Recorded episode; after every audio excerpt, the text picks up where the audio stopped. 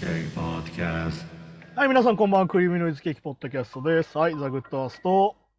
100点です。ろしくお願いしおます。願いします。はいはい、9月のもう後半なんですよ。うん。もういやそうです気づいたら年末じゃないですか、多分。ねいや、もう早いですね。2023年もう終わり終わるんじゃないあと3ヶ月でしょ、多分。いや、だからそうか、だからもう、いやー。もう毎年言ってるけど、いやー、 やだ。いや、本当にあの、8月終わったら年末とか冗談で聞くけど、本当なんじゃねえかっていう気がしちゃうよね。いや、そうですね、確かに。だからもディズニーランドとか行ったらもうハロウィンだし、ハロウィン終わったらもうクリスマスとかだもん。う、うん、いや、そうですね、確かに。なのに今日32度とかの意味わかんないよね。いや、いや確かに、そうそうそうそ、そこはありますよね。なんかままだ夏の気分だから、そう全然半袖だよ。そう全然そうよ。もう、こいや衣替え今のうん。こ時期じゃないですよ、もう全然。そう、だから CNC で今年もなんか、パーカー作ろうかなと思ってデザインして発注したけどさ、うん。着る気しないもんね。そうそ うそう。来週とか届いて、じゃあ着るかっつったら、いや、着る気温じゃねえよなとか思う。うん。それ、それ、だからだい、大体この時期、なんか、昔はだから、こう、いや、暑いには暑い、残暑には暑いけど、こう、夕方寒くなってくるから、こう、服袖迷うよね、みたいな。上着は持ってった方がいいのかなとか、っていう感じでしたけども、今、迷わないですもんね。 だから、だからあの、最近分かったのは、あの、8月が酷暑日、9月が真夏日っていうね。うん。いや、 いやそうそうそう。10月が残暑ぐらいな感じですもんね。いや、そんな感じなんじゃねえかなと思って、逆に言うとね、これで急激に冷えたら、やっぱり気候変動だよなと思うよね。うん。やっそぱしてなんかあれそうででしょなんか今週末から急に雨降り出して、急に30度切るんでしょ多分、すあ、なんかやってましたね、ニュースで。ね。で、なんかさっきゲリラゴール切ってたしね。うん。雷になったりしてたから。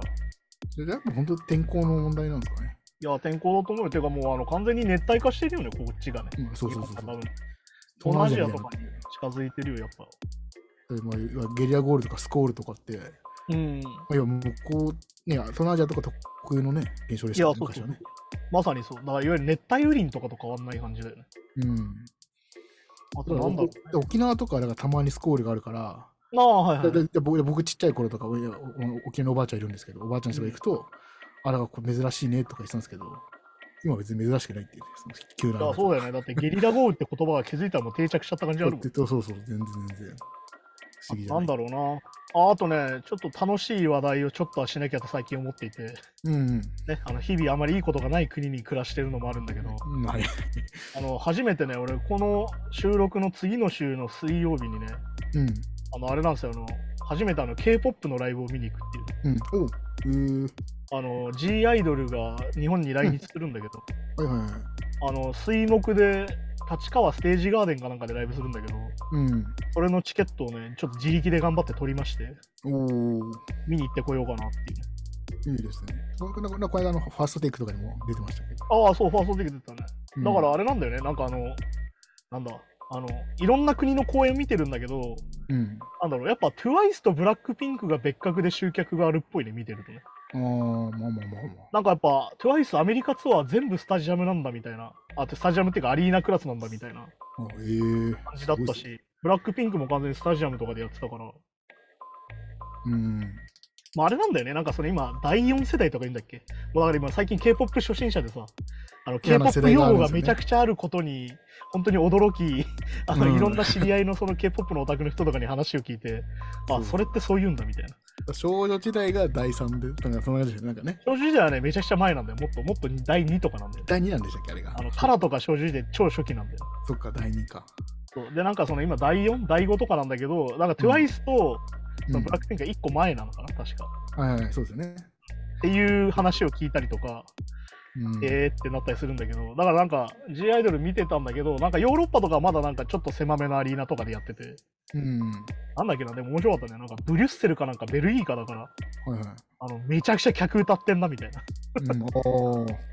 でなんか韓国も見てるとコールみたいなのがあるんだよ日本と一緒でねアイドルとっていうの、あ、はいはいはい。愛の手みたいなのがあるんだけどやっぱヨーロッパとか US 見てると普通にみんなめちゃくちゃ一緒に歌うなっていう あ、へえ。やっぱ合唱文化だから、やっぱ欧米はね。うんうん。まあだからあれだよ、あのロックバンドのさ、あの、アークティック・モンキーズとかのね、ロンドンのライブとかすごくてさ、うん。あの、リフ全部歌うんだよね。あ理風も多分、へえリフ歌う文化があって、それあの多分南米もすごくて、うん。あ、南米すごそう、確かに。南米結構ラウド系が特に人気なんだけど、いわゆるうんコーンとかスリップノットとかすげえ南米でも人気なんだけど、うんうん。あれもやっぱ見に行くとやっぱリフをめちゃくちゃ歌ってんだよね、その映像とか。おーすごいな、リフ歌う。そうだから、トゥットゥルル、トゥットゥルルってそのクイーンズ・オブ・ストーンエイジのノーアンノーズっていうか、まあみんな歌ってんなみたいな。だうん、 すごい。か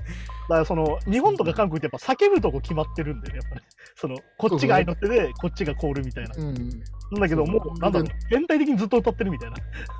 え。だから欧米のライブ見てると、そのアイドルのライブ見てても、なんか、いや、ブリュッセルのファン、ほとんど本人以上に歌ってないみたいな。全部歌ってないみたいな。あそうですね。まあ、みみんなで歌うというよりは、もう本当個人が楽しんでる感じってらしいですもんね、あの辺はね。だから結果的にみんな歌ってる感じになるっていう。でっかいクラブみたいな感じで。そう。だからやっぱ俺たちが先週話した、あの、え映画の時に話したさ、うん。映画館のマナーとかもそういうことなのかなっていうさ。うんああ、まあそうかもしれないですねなん。か俺たちやっぱ他人に気にしすぎるんじゃねえかとは最近思うよだから。うん。やっぱ好き勝手楽しんでる人がやっぱ一番だよな、みたいなさ。いやー、まあそうなんですよね、本来ね。やっぱそこに許容できないっていうのは逆に俺たちのストレスなんじゃないかと思うから。うん。それなんじゃないかなと思ってなんか最近そうだからそのアイドルをいろいろ予習してるんだけどなんかライブ見てたらちゃんとバンド入っててうん。どこもやっぱちゃんとバンド入ってるね k p o p ねうん。であとなんかまあ口パク口パク言われがちな時もあるんだけどうん。欧米はやっぱりさ口パクにめちゃくちゃ厳しいからあはいはいはい。あのアメリカとかすぐブーイングするからねうん、ああ、そうなんですね、やっぱね。いやもう国家斉唱とか別にマイクちゃんとしてないんだしいいんじゃんあの口パクでとか思っちゃうんだけどめちゃくちゃブーイングするからああ、やっぱ生そうだからやっぱ。り欧米はもうしっかり生歌だしまあ他のね会場見せてもちゃんと生歌でやってっからやっぱうん。そもそも生歌いできないとそろそろダメなんだなっていうのね。ああ、まあそうか。なんか j y パークだっけあの人がなんかこれからはちゃんと踊れて歌えないとダメだみたいなのをなんかで言ってたけど。まあでも、なかなかあんなハードなダンスしながら、ボーカルってなかなか安定性がね、難しそうですけど。いやだからそれこそ俺日本のアイドルも好きだからさ、日本のアイドルのライブとか行くとさ、うん。あのヘッドマイクの、ヘッドセットマイクの使い方下手なアイドルとか見ると逆に俺はちょっと可愛いなと思っちゃうダメなタイプなんだけどさ、はいはい。あのずーっと鼻息当たってるみたいな。ああ、まあね。あの歌わない時は外してみたいな。うん。あれ確かあれだよね、あの安室ちゃんとかがすごいんだよね、確かに。ああ、とかね。あー超細かく設定しながら自分の完璧な位置でちゃんと歌えるみたいな。うん。あれも技術らしいからさ、なんかその、そういう人には。息が入んないようにとか。そう。あの、要はもう歌ってない時は外すけど、歌ってる時はがっつりちゃんとした距離に戻せるみたいな。うん。要はあれ、自分で触れないから、そうなっちゃうらしいからさ、やっぱり。そっかそっかそっか。いわゆる外して戻せないんだって、やっぱりみんな。うん。自分のその、ちゃんとしたそのマイクの位置に。うんだから怖いからもうセットされたらそれから動かせないみたいな。ははははそうするとやっぱずっと鼻息入っちゃうみたいなまあ、とかことがあるらしくて。そうそうそうまあその辺でも確かにね、ささ差が出てきますもんね。そう、だからやっぱそれもそのアーティストのテクニックらしくてさ。あまあだからあれじゃん、ダあンの、声量すごい、アデルとかもそうだけどさ、わーって弾いた時にちゃんとマイク弾くみたいスな。あ、まあ、うんそう、ありますね。うん。ねあれとかも多分そういうことだから。そうか、そうか、そうか。あれとか完全にもう目が振り切るもんな、アデルとかと。うん、いやいやいや、そうですよ。もうめっちゃ歪むんでしょうね。まあだから、あの、なんだっけ、あの、声の特性もいろいろあるからさ、うん。なんか有名で、なんか坂本真綾がさ、うんなんかその、レベル低いんだけど原因高いみたいな。。うん、ああ、ははあだから、レベルってあの音量のことなんだけど、うん。なんかそういうのもあるらしくて、だからめちゃくちゃ原因が高いから、うんすごいこう、ウィスパーで歌ってもちゃんと波形で出るみたいな。まあまあ、息の量がね、ちゃんとこう、要は肺活量がある人とかはそうなんそうそうでしそょううね。。なんかそういうのがやっぱあるらしくて、うんなんかあれかな、サンレコかなんかの菅野横のインタビューで言ってたね、坂本真綾の特徴はみたいな、いや、すげえ原因高いんだよみたいな。うん。でなんかそれはもう最初っからそうでみたいな。おへえその声量とかじゃなくとにかく原因が高くてみたいなだうん。からすごいこう取るマイクを選ぶんだよねみたいなだから逆に言うとハイテクのマイクだとすごい歪んじゃってみたいなだかうん。らいわゆる今使われてるそのハンドマイクだと大体今日本だとゼンハイザー使うじゃんはいはい。ゼンハイザーがあんまり良くなくてみたいなうん。なんかベータ5%ぐらいでもいいぐらいのか原因なんだみたいまあな話をしてへてええーっていうまあ、まあ、そその声優さんって確かに、まあ、発声めちゃくちゃできてますからね。まあねその歌という以前にまず。まあだからね声優さんよく言うのがそのプロ2の波形超綺麗って話はよく俺ら聞いてうん、そうそうそうそうそうそう。すげえなやっぱ波形って波形で音わかるんだみたいなねていうかなんかそうあああんまあらがない人が多いような気がするんだよレコーディングとかでも。ああまあ確かにねてなんかかすまごあい、うんなんかもうその、はけいじったかのみたいな感じの 歌い歌い方というか、自分の今出てる声とがどんぐらいが多分おお分かってんのかなぐらいなまあだってさ、考えたらさ、仕事がずっとレコーディングなわけじゃない人たちって。まあそうそう、だからそ歌う手なんっだよて実はそうじゃないじゃん。うん。だから常に自分の、あとマイキングも習うからね、声優さんって。ああ、そっかそっか。いわゆるガヤで5、6人とかで撮るときに、いわゆるその前後距離考えなきゃいけないから、うん。この時はお前3列目にいるんだから後ろで喋れよみたいなのがあるらしいから、ああ、そっかそっかそっか。そうそういうのも多分分かってるから、そういうのもやっぱできるんだろああ、まあそうですよね。だからこう、だからよくは俳優さんうのね。うん。ああいうのと違うのってこう、あアクセアクセントが、はいはいはい例え。ば、おおお前ふざけんなよとか言ったら、こうふって、で、ふざけんなよちょっと聞聞こえづらいとかあるじゃないですか。はいはいはいせ声優さんは全部お前ふざけんなよ全部聞き取りやすいようになんかこう発音しながら言うみたいなでもあれらしいよ、なんか声優さんも最近機材がすげえ進化してるから、うん要は静かに喋るっていう部分、うんウィスパーっていう部分でもうん音量は変わらない話し方があるらしいの、ああそういう技術があるんだそもそもそう音量が変わらないで静かに喋ってるように聞こえるっていう話し方があるらしいんだけど、ええすげえむで、昔からの声優さんはね、うんこれしなくてよくなってるらしいんだよ。あしな今今はしなくていいんだじゃいや、マイクがどんどん進化して、うんウィスパーでいけるから、そ本当のウィスパーでいけるから、うんあ、いいですよ、気にしないでっていう。あええそのまま普通に喋ってくださいって言われることが増えたみたいな話をなんかでしてるのを聞いたことが。うんうんああそっかっていうのもあるし、やっぱマイクの進化ってすごいんだよ、そう考えるとね。そうそうそう。だから映画とかだと最近さ、あの歌ってさ、基本的に別撮りだったっけミュージカルとかさ。うんうんで、あの、レ・ミゼラブルって映画がすげえに有名になったのは、最近のね、レ・ミゼラブルがなんで話題になったかっていうと、あれ全部生歌なのよ。おええ映画の撮影中にそのまま音も取ってんのね。じゃあなんかあのガンガンマイクじゃないけどああいうのに入ってるってことそう歌がそれは CG で消せるようになったからなんだよ。ああそっかそっかででち近くに寄っても大丈夫ってことそうああなるほどいわゆるピンマイクつけてて、後で消せるからなんだよ。うんで、基本的に、えっ、と、ハリウッドの映画って基本別撮りになったりするんだよ、音は。うんそれってやっぱりさっき言ったガンマイク入っちゃうからだし、うんなかなかその聞き取りづらかったりもするっていうのと、あとさ、うんよく言うのが、あとアクション映画でさ、なんか爆発シーンすげえでかいのにセリフ小さいっていう、よく法がない。ああ、まあまあ、聞くかもしれないです。うん。あれがないように後取りするの結構。ああ、そっかそっかそっかそっか。だから逆に言うと、海外の俳優さんって声優さんもできるのよ。うん、まあ、そういうことですよね。確なんでかってアフレコしてるから、日頃から。っああ、ていうことだったりとかして、結構その国によって文化が違うから。そっかそっか。だから僕結構だからその、吹吹き替えで見ちゃうことも多いから、あんまり普段そんな意識しないけど。そうそう、そういうのもね、結構あるのよ。なるほどね。そうそうそうだから洋画はね、基本的にやっぱレベルが高いっていうか、その、うん。あ音量ね。音量が高いのはやっぱり後取りしてるからなんだよね。そっかそっかそっか。そう。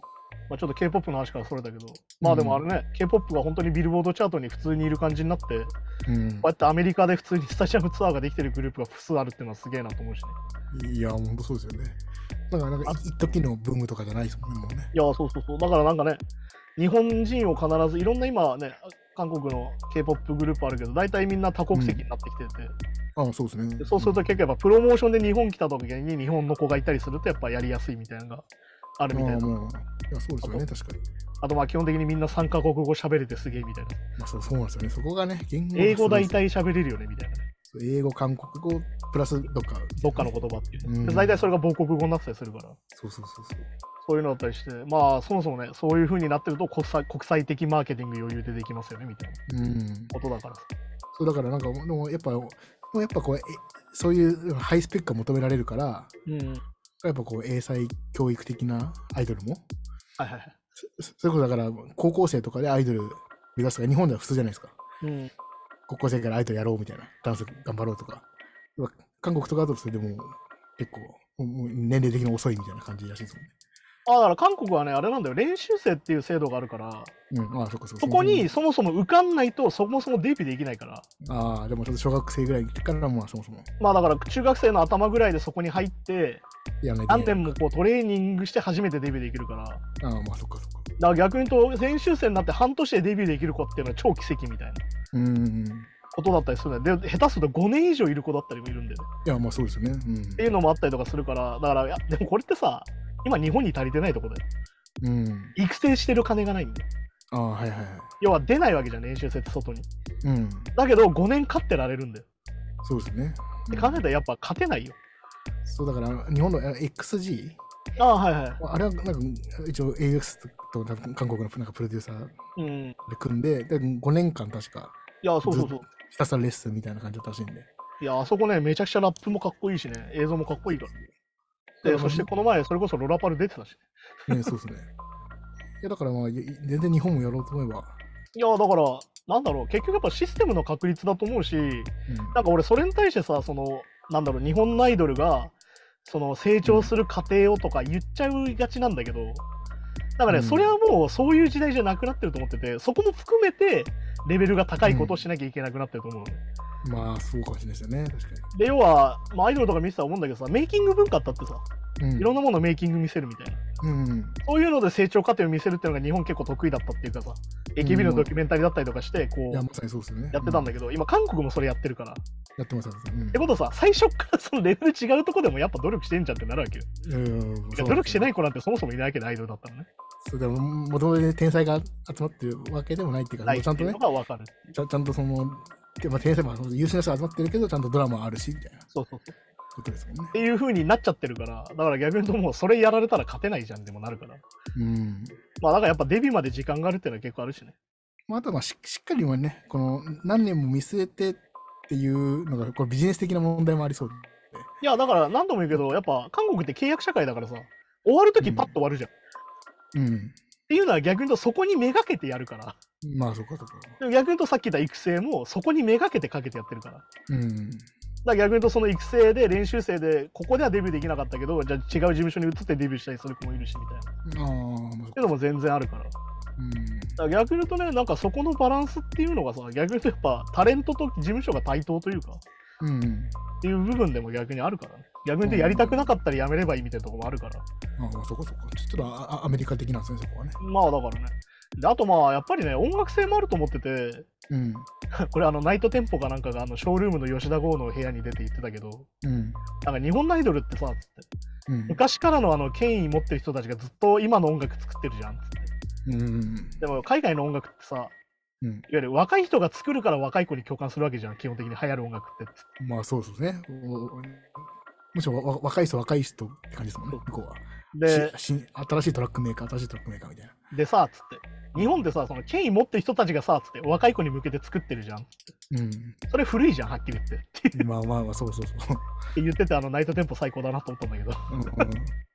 でもやっぱマジでそういうことでさやっぱあれなんだよ、その K-POP をさそのチャートに入るじゃんビルボードにはいはい。変じゃないんだよね普通に今の音だからうん、そうそうそうそうそであとなんかすげえなと思ったのがまあニュージャックシングとかもそうだけどう。うん。まあ、男男性特にそうなんだけどアメリカってうん。歌って踊る人すげえ減ってんだようん、ああ、ほうほうほうほう。やっぱそうじゃんラッパーが主流になっちゃったからまあ、そこそこそこ。そしてラップしながら踊る人ってやっぱいないからさあんまりっまあ、あんまりいないです、確かにね。てなったからやっぱ歌って踊る人の男性グループって本当に今アジア人なんだよねああ、そうそうそうビルボード見てると本当でにすが、グループって考えると本当にいないかもしれないですね。そうアメリカって基本的にそのアイドルは一時期あったけどねあの、うんバックステートボーイズとかインシンクの時代に、まん。あそれ自体もやっぱ一回廃れちゃったし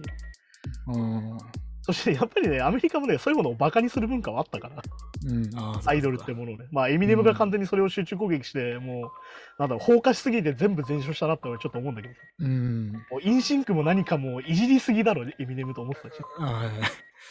だおおワンワンダイレクションもね、割り切りだけど。そう、ワンダイレクションもやっぱりさ、その後のうん変化を見ると、やっぱり元アイドルっていうので、結構ハリー・スタイルズも含めて最初の頃は苦労してるから、まあそうですもんね。だからそういうのはね、考えると、やっぱりね、なんか、なかなかそこに、実はやっぱアメリカは文化としてあんまないんだなっていうね。ういん。うんわゆるボーイズグループっていうのはやっぱりあまりイメージが良くないってねよく言われてて、まあそうか。あのアカデミー賞だったりグラミーに引っかかりづらいとはよく言われてるんだけど。あええすげえ、すげえ売れてるのになぜか引っかかんないみたいなのがあるらしくて。ああ。そういうのまあもあっ、まあ、ちょっとあんま後輩じゃないみたいな感じになっちゃうのかな、向こうだと。い、や、だからいわゆるその可愛らしくて媚びを売るイメージっていうのうが。ん。だうかんら逆に言うと今その K-POP の人たちが、まあその男性女性も含めてそこに入ってきてる感じっ。ていうのはやっぱあるみたいな。もうちょっと変わってきてですね、そこは。うん。だから逆に言うともう全体として、だからまあある意味さ、だって K-POP ってさ、うん。ジャンルじゃないじゃん、そもそもっていうさ。 いやいや、そうそうですね。だからなんだ、日本でビジュアル系なわけよ。うん。だって、最初はだって本当韓国語とかだったけど、今、だって韓全部英語とか普通だし。っていう風になってるから、だからでも、でももはや逆に言うとそこでジャンルでできちゃうってぐらい逆に言うと力を持っちゃってるから、うん。いあ、すごいよなと思うしね。や、確かに確かそう、そういうのを見てると面白いなと思ってて、ついにちょっと生で見に行くからちょっと楽しみだね。だからに。ああ、いいですね。うんこの前やっぱニュージーンズ見て思ったのがやっぱバックの演奏力の高さとうん。やっぱアレンジ力の強さみたいな、はいはちいゃんと全部バンドアレンジに直すんだとうん。そしてあと彼女たちがちゃんと生歌で歌えるってことのすごさみたいなああ、まあそうですね。確かそして逆に言うとあのかぶせみたいなところははっきり言って割り切ってやってんなっていうねに。うん。あこの曲かぶせになったなってるのが分かる感じっていうあはいはい。 っていうなんだろう潔さみたいなだから、だからアメリカっぽいですよね。アメリカラッパーあそうそう割り切ってる感じだね俺だから逆に俺口パク悪いとは俺あんま思ってなくてうそん。んだけ踊って歌うとまでは思ってないよみたいな うん。 いや、そうですね。さっき言ったみたいにいやそれもさマイクの性能として無理でしょみたいなうん。てか、まあ別に、それはね、ライブ感だから、その、音源みたいな感じでピッチしっかりしないと、いや、嫌だとかっていうのもないしね。いや、そんなこと言ったらね、あの、俺が好きなバンドの人たちは結構ライブ下手ですよ。うん。 なんだろう、さあーまあこれはね、ほんと毎回名前出してよくないんだけどさ、あの、ブリングミーホライズンの俺、ああの、あの人とかさ、ーうん。たまあままにあの、びっくりするぐらい下手な回あるじゃん。あもう喉調整してないのかなぐらいのそうそうそうそう。リハしてない。 そのいやー、すごいな。あの出てきて1曲目で外したと思ったら、そう5曲目ぐらいに声枯れてるみたいなさ、大丈夫か、おい、みたいな。もうう歌い出しから、なんかもう、つまずいてるみたいなそう。あのね、まあだから、ブリングミーホライズンは本当俺出てきた時はさ、あの、荒いカオティックハードコアってあるんだみたいな。そうですね。まあ、だからまあ演奏もね、しかも、まあ、ドラムの人はうまいうまいけど、まあまあまあ、だからね、あの、本当キーボードの人が入ってよかったよな、みたいな俺は思ってる。だからキーボードとドラムが悪いね。そうそうそうそうだからあの俺はだからそのバンドに上手い下手は俺そもそも求めてないっていうのもある、うん、まあまあ、そうですよね。うんいやそういうのもあるからさじゃあお前なんだよなんだよ下手なんじゃねえかよいや下手なやつもって別にいるけどなみたいな、うんまあ、そこを楽しいもんでもないですね。いやなんならねあ今日外したよ最高じゃんみたいなさ珍しいしいもん見たなみたいなさクラシックの発表会じゃないんだからい。やそうあの何度も言うけど減点方式で物見ると楽しくないですよやっぱりてか、そのね、その、音を外しても、その、何、人々を感動させることができるっていうのが、またロックとかの良さですね。いやだってフーファイのデイブは毎回思うよ1曲目出てきて毎回この人喉持つのかなと思いながら20曲やるからねああ、まあそうで すね。そしてたまに持ってない時もあるしねっていううんそう ですね。なんかのレディングかなんかのライブすごかったよ。あの5曲目ぐらいに潰れて、それ以降ずっと潰れてるみたいな。あ確か当時テイラーがいたから、なんならほぼテイラーが歌わせたりとかしてたし、ーあー、そうなんですね。そうそういうのも全然あるから、まだそれをやる姿がまたね、かっまたかっこよかったですよ。うわああ、 もう喉から血出そうじゃんっていうか、血出てないみたいなうん。ことだったりするから、しかいもややっいぱやもりじゃなくてあの返しなんですもんね。そうそうそう いや、すごいよ。今でもまだ転がしですから、あの規模でね。ほら自分の声聞こえてないじゃないですか。い や、ほんとそう思っちゃうよね。絶対音取れてないのとか見ると、実際そうなんじゃねえかなと思うよ。ギターも弾きながらだからとか。いや、だからね、そういうのも含めて、やっぱライブっていうのはライブ感を楽しむもんだから、うん。それだからちょっとね、どどんな感じ、あと俺、女の子の多い現場っていうのはなかなか行かなくて、実は。うん、おー確か K-POP って大事じゃん、8人とか言われるじゃん、女の子の割合。まあ、なんなら91みたいなさ。まあ、特にまあ、そうか、あの、アイドル、G アイドルとか、まあ、うんその、ガールズクラッシュっぽい感じだから。ああ、まあそうだね。女性ク人ラッ気シみたいなュのな代表格だからねあれうん。そうそうそう。だからね、ちょっとそれも楽しみでね。なんか俺、その、自分の好きな趣味がいろんなものでさ、生で見に行くの好きなんだけどさ、俺が好きなものって基本的にあの男性トイレが並んでる系現場なんで、うん。うん、あまあまあ、アイドルとかもそうか。アイドルそうだ し、格闘技とかもそうだし、プロレスもそうだし、っうん。っていうのも考えると、なんかその、女性比率の高い現場っていうのはなかなかないから。そうか、そうか、そうそか。うちょっとあのどんな感じなのかなっていうのを楽しみに行こうかなと思うんだけうど。ん。まあ、僕も確かに女性と、まあ、ビジュアル系のね、ライブとか誘われて行ってた時は、ああ、まあ確かにビジュアル系そうだ。そうそうそうそう。そその時はそう、ナイトメアとか行ったことありますけど、おー風邪とか俺あのディル・アングレイに行って、あのあディルよアングくレイみんなこれでヘドバンしてるなと思って帰ってきたけど、うん、そう。 すげえ難しい曲でヘドバンしてんだな、みんなっていう。うんじゃあちょしかもディル・アングレイの女性はみんなみんな強そうな感じいや、なんかなんか昔ながらの人が多いっていうかね 古き良きものを感じたけど、そうそうそうそうそうそうそういうのもあるから、ちょっとだからライブ楽しみなんですけど、そしたらまた来週その話しようかなと思って、ああ、えー楽しみにしてますはい。じゃあそんな感じで今週もニュースをし話していきましょう。スリップノットのコリー・テイラーえツアーで肉体的に求められる過酷さについて語るとうんスリップノットのコリー・テイラーは、まあ、ツアーで肉体的に求められ求められるものについて、まあ、過酷な仕事だとうんで今年50歳を迎える、えーコリテイラーはスリップノットで今のレベルでツアーを行うには、まあおそらく5年しか残ってないとはいはいはい。まあだからまあ結構きついってかまあそもそもねそういうし曲のスタイル的にもまあ体力いやーね、なんかよく言われるんだけどさ、いわうんゆるメタリ、いわゆるさ、俺たち今日本にいるじゃないいわうんゆるロックの人たちが60代になるとかのは、俺たちがなんなら矢沢永吉とか初なわけじゃん。ああまあそうですね、うん、イメージで、向こうはさ、ビートルズとかローリング・ストーンズも80代だけよ。ううんでもライブやってたりするじゃん。そうだからもうでもさここ逆にさパンク以降のアーティストって、実はあれだったんだよね。未経験だったんだよね、やっぱね。うんああまあそっかそっかそっか要は、ニューメタルとかグランジやってる人が50代まで続けてると誰も思ってないから。うんうんまあ確か50、に確かに60まで。だかそうですもんねらある意味、あれなんじゃない未知の領域に入ってるんじゃない多分。まあそうねしかもこうメタルの中でもこう一応ちょっとシャシャウトデデスボイスというかねシャウそうトデ系スのボイス多いし人さで。やっぱだからね、うんハードロックの人たちは今60超えても続けれてるじゃん、やっぱり。うんメタルやっぱね、あのスタイル悪くなったりとかいろいろしてるけど、うん続けれるなって感じだけど、うんあそれこそこの前も話したけどね、ブレンク182が50代でまだやってると思わないじゃん、みたいな。ああまあそうですよあねんなしょうもない歌歌ってみたい なさ。い逆やにまあもはやそれを50代で歌うことに俺たちはエモさを感じちゃっていやーそうかっこいいですよあれはあれでってなってるわけじゃん。っうんてなったらやっぱさもう もうさボロボロじゃんスリップノットで考えたらさ。うんまあそうですね確かにだって衝撃的だってスリップノットの初めてのライブビデオかなんか俺買って見ててさうんライブ前にあれなんだよねすげえ強い酒飲んでなんならゲボ吐いてライブやってるみたいなああええぐらいなんかその精神的に自分たちで追い込んでライブやってるみたいな人たちだったからははははは逆に言うと今スリップノットのライブですごい非常にエンタメをさやってて、うちゃんとそのハードコアの中でエンタメをやってるじゃん。まあそうですねうんみんなでモッシュする楽しさだったり、みんなで中指を立てる楽しさみたいなさ、ことをちゃんとやってる。うんセセセットリストもすごい考えられてますしねそうそうそう。だからスリープロットってすげえエンターテインメントだなってずっと思ってて、うんそういうのもあるしね、でインタビュー見てて、ああれなんだ、痛風なんだ、コリーみたいなさ。なあなんか 確かにあじゃあ俺も一緒だからよかったみたいなさ。 僕僕僕僕も通報ちゃんでやっぱそういうことあるじゃん、やっぱりね。でやっぱりでもね、アメリカのアーティストとか見てると、ツアーとかそもそも異常じゃん。 うんいやそうですね確かにそうそう大体みんな年100とかさ、200近くこなしてたりするから、バスとホテル生活でみたいなそう。だからやっぱその生活がそろそろ限界なんじゃないかっていうのはさ、あうんの経済格差の話もしたじゃん。うんそもそももうツアーを回るっていうビジネスモデルがやばいんじゃないかみたいなうん話もしてたから、まあ、それも同時に来るよなっても話だよね、やっぱね。まあそうですよね確かにやっぱね、 まあでもコリゲちゃんのヨーロッパを回るのがすごい疲れるとかね、 うんあ ー食べ物が合わねえんだみたいな、あ ーまあまあそうそそうれいうでのあっもあたるりするから。確かにねまあだからね、ツアードキュメンタリーとか見てると、大体みんな仲悪くなるのでツアーだからさ。うんまあそうせ精神的なものもありますよねうん、なんかやっぱそうねいうのも、あり一そ緒うにいる時間がすごい長くなるからね、どうしてもね。うんで人の嫌なとこ見えるっていうのは確実だし。若い時のよしこれから俺らもう世界に名を轟かしてやろうぜっていうのでももう正直ねなくなってきちゃうからまあだからそのビジネスライクをどれだけうまくやるかみたいなことだからね。それそのためにそうスイッチ入れ替えたりよしってやるのもなかなかね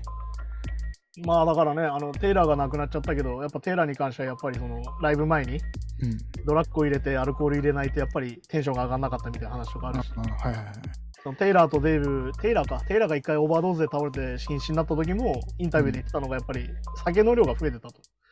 うんとにかくライブ前に酔っ払わないとテンションが上がらないからっつってどんどんやったら、やっぱライブ前にもうボトル1本開けなきゃいけないみたいな。ああまあねそこれうはなってて、結局やっぱそういう風になっちゃったって話をしてたからインタビューで。まあでもそうそういうのもね元気な姿がファンにとっては求められるわけだしそうそうそう。やっぱそのね、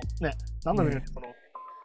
人間だからさ、これアイドルでもなんでもそうなんだけど、そうそうそうステージにいるあいつも人間だからさ。だうんからやっぱりそのね、俺はファンダム的なものっていうのは前からあって、やうんっぱミニ宗教だなと思う瞬間もあるんだけど、うん、 そうなった時やっぱ人間として扱ってやってくれよっていう、いやそうねあんまり求神めじゃないるからさっていうそう求めるだけだとね負担がね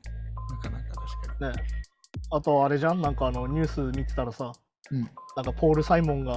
あの本当に難聴がすごいらしいんだけど、あの人もさ。あはいはいはい。だけどなんかもう片耳になっちゃったけどまだ音楽制作は続けたいとかいう話とか見ててもさうん。やっぱね何のけ肉体って減るもんだからさそう、やっぱね、消耗品って言っちゃ消耗品ですもんね。要はいねやもう野球選手の肩と一緒だと思うよ音楽家の耳はねそうそうそうそう。だし、まあそ、そもそも年齢的にもね、そう普通におおお耳に負担かかってなくても難聴とかってなったりするし、体力が衰えるしね。そうそしてやっぱね、でかいとこでライブやってる人たちは当然そうだしね、さっきあの転がしとイヤモニの話だけど、やっぱ耳を保護するためには、イヤモニと言われがちだけど、イヤモニだって大音量で聞け耳悪いんだしみたいな話だから、ね。うん、いや、そうそう。てか、むむしろああいうあの耳に入れる型のイヤホンはいはいはい。カナル式ね。そう、必ずしきっても難聴には良くないらしいんで。まあね、一回それでなんかアップルのイヤホンがすげえ訴えられたりもしてたから、うん。そういうのもあるだろうしね。だからなんかまあ、さっきあのマイクの進化の話をしたけど、うん。マイクの進化のおかげでマンブルラップっていうのができたんだけど、うん。マンブルラップの人がライブを充実できるようになったのはイヤモニのおかげなんだよなって話でもあるから、ああ、まあそうですね。うん、実はそこもね、進化なんだよね。だから逆に言うと初期のポップリンたちが超オンビートでハキハキ言うのは、うん、あれは逆に言うとそうじゃないとマイクがそもそもそんな性能が良くて聞こえないっていうあのがある聞こえ聞こえないっていうことですもんね。 ってこともあったりするしね。いや、確かに確か てかあれなんでしょうなんかあのキャプテン最近あの突発性難聴になったってに。話そうですねまさ、ままさにこのポール・サイモンのうんニュースと関連じゃないですけど、本当にそうなんですよ。急に、ままあ、朝起きて、うんなんかその、別にそそその時あ左なんか別に僕、右耳がちょっと今聞こえないんですけど、うん急に右耳がおかしいとは思わなかったんですけど、ああはいはいはなんかなんかちょっと、まあ、別にと特に何もなんならそんなに違和感なかったんですけど、こい、うんれ自自分の声喋るじゃないですか。ああはいはい自分の声を喋った時に、その要は、あの、なんか要は左側から聞こえるみたいな。右耳がちょっと聞こえてない。あああれか左右に振られてるみたいなそうそう、パンが振られてるみたいな。怖っそれで、うわ、んなんかやばっと思って、でそんでちょっとヘヘッドホンでかけ確認したら、もうか確実にもう右だけ聞こえなくなってて。わあやっぱ聞こえなくなってても、でもでもそんなにね、こうなんかいわゆる、もう音がこもってゴーってなってるとか、そういうんじゃないですけど、 本当にだからあれでしょあのなんか5弟子低いみたいなことだからなんかそんな感じです。だから片耳だけで防いで聞けば、そんなに違和違和感はないんですけど、両耳で聞くと、そう明らかにこっちだけ落ちてるみたいな。であれでしょあの病院に行ったんでしょ結局そう、病院行って、そうなんですよね。だから、なんかああいうミニボーカルブースみたいなところで、うんあの、聴力テストのお音がピピって鳴ったら押して、はいはい消えた、消えたら、またもう一回話してくださいみたいあな。ああいうのやったら、なんかだから、1kHz? 僕言ああわれあたんはいはでい音外のおあの最近ねはいそうそうだからそこの音が全然聞聞こえなくなっちゃっててみたいおおな。でだからそれをなんかまあ薬でまあ治療しようみたいな。やっぱあそれはあれなんでしょうやっぱその物理的な障害っていうよりやっぱ精神的なものから来るもんなんでしょそうそう、なんか一応なんか鼓膜とかもなんかまあ、まあ、その精密には見てないですけど、こうなんうかん見てくれた分にはなんかそんな傷ついてるとかじゃないし、はいはいはいだからやっぱまあスストレス性のうんものとかじゃないかなみたいな。ああはいはい一応様子見ましょうみたいな感じで、はいはいはい。一応なんかビビタミン剤となんかスステロイドみたいなやつもらったんですけど。ああ、なるほどね。いや、本当にあれだわ、あの、ある意味、そのストレスで肌荒れするみたいなな、そういうもの自体に近いんだね、逆に言うとね。まあそうそうそう、なんかそんな感じらしくてこ。の対処療法としてはね。そうそうそうそうそうそう。で、で、で現に今、だからそその病院行ってから、うん。 1週間、一週間経ってないか。あ、1週間経ったか。うん。まあ、だいぶ良くなってきたんですよね。ああ、なるほどね。そうそうそう。だからやっぱまあまあ。で、で、でこれ本当にだから、まあ、今聞いてる方でもし、ちょっと難聴かもなって思った人聞いてほしいんですけど、やっぱこれ、2週間が結構ラインらしくて、ああ、その症状が出てから。そう、2週間ほっとくと、うん。なんか、なんか僕が聞いた、その、その、お医者さんに聞いたのは、神経が固まっちゃうみたいな、なんか、ああ、要は、それで良くなっちゃうみたいなことなね。んかもう、もうなんか脳がそう認識しちゃうのかわかんないけど、はいはいはい。だからそもうそそれで OK になっちゃって、だからうんその後薬飲んでも何してももう戻りにくくなっちゃうらしいんですよ。だかああ、なるほどね。らなるべく2週間以内に病院行って見てもらった方がいいらしいです。ええそれはちょっとあれですね。いいい情報です。有益そうなです情ね報でちょす。っとちょっとちょっと有益情報珍しく。い いやでもなってみないとわかんない。や、そうそうそう。いや、まあ僕もね、そう実際病院で聞いたから、まあ間違ってはないと思うんですいやー、大事だね、それね。けど。うん。いやー怖えよな俺もだってなんだろうな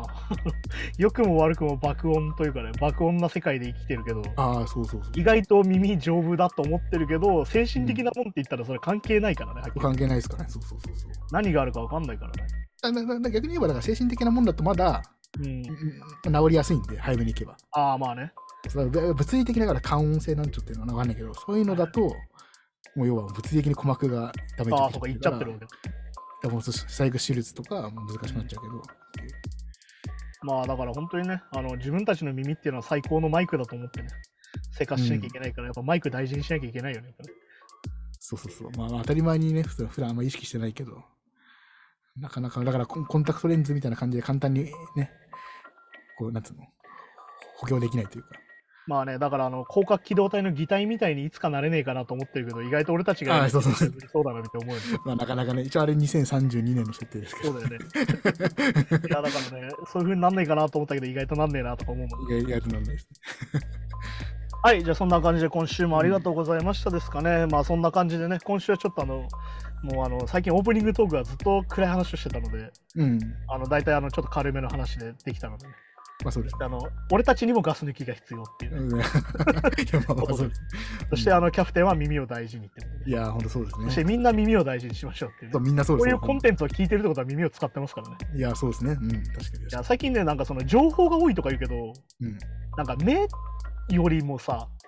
耳を使わない方が意外と難しいんじゃねえかなって気がしててさ、いや、もうそうですよね。確かに確かなんに。かそのスマホのその通知音とかもそうだけど、うん。だいぶ俺たち耳でいろんなものを認識してるじゃん、そもそも。うん。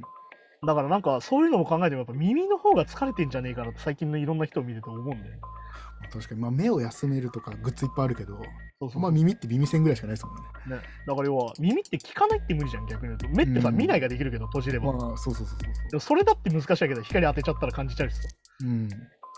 そうそんな感じだからね実はそのなんだろう便利になってるのに意外と休ませる道具減ってんなみたいな少ねえなみたいなそうそうなんですよね。まあ、あと、あとそう、耳は単単に聴力だけじゃなくて、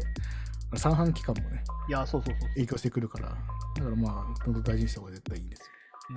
いや本当にねあのそれこそあのなんだっけあのこういうなんかゲリラ豪雨的なものがあった時の気圧が下がるとねうん、ああ、そうそうそう。頭痛くなるしそそういのうもそうのいうのも関係あるからねもあるしはいじゃあそんな感じで今週もありがとうございましたですねはいではまた来週ですさようなら、うん。さよなら。 Flame and Ice Game Podcast.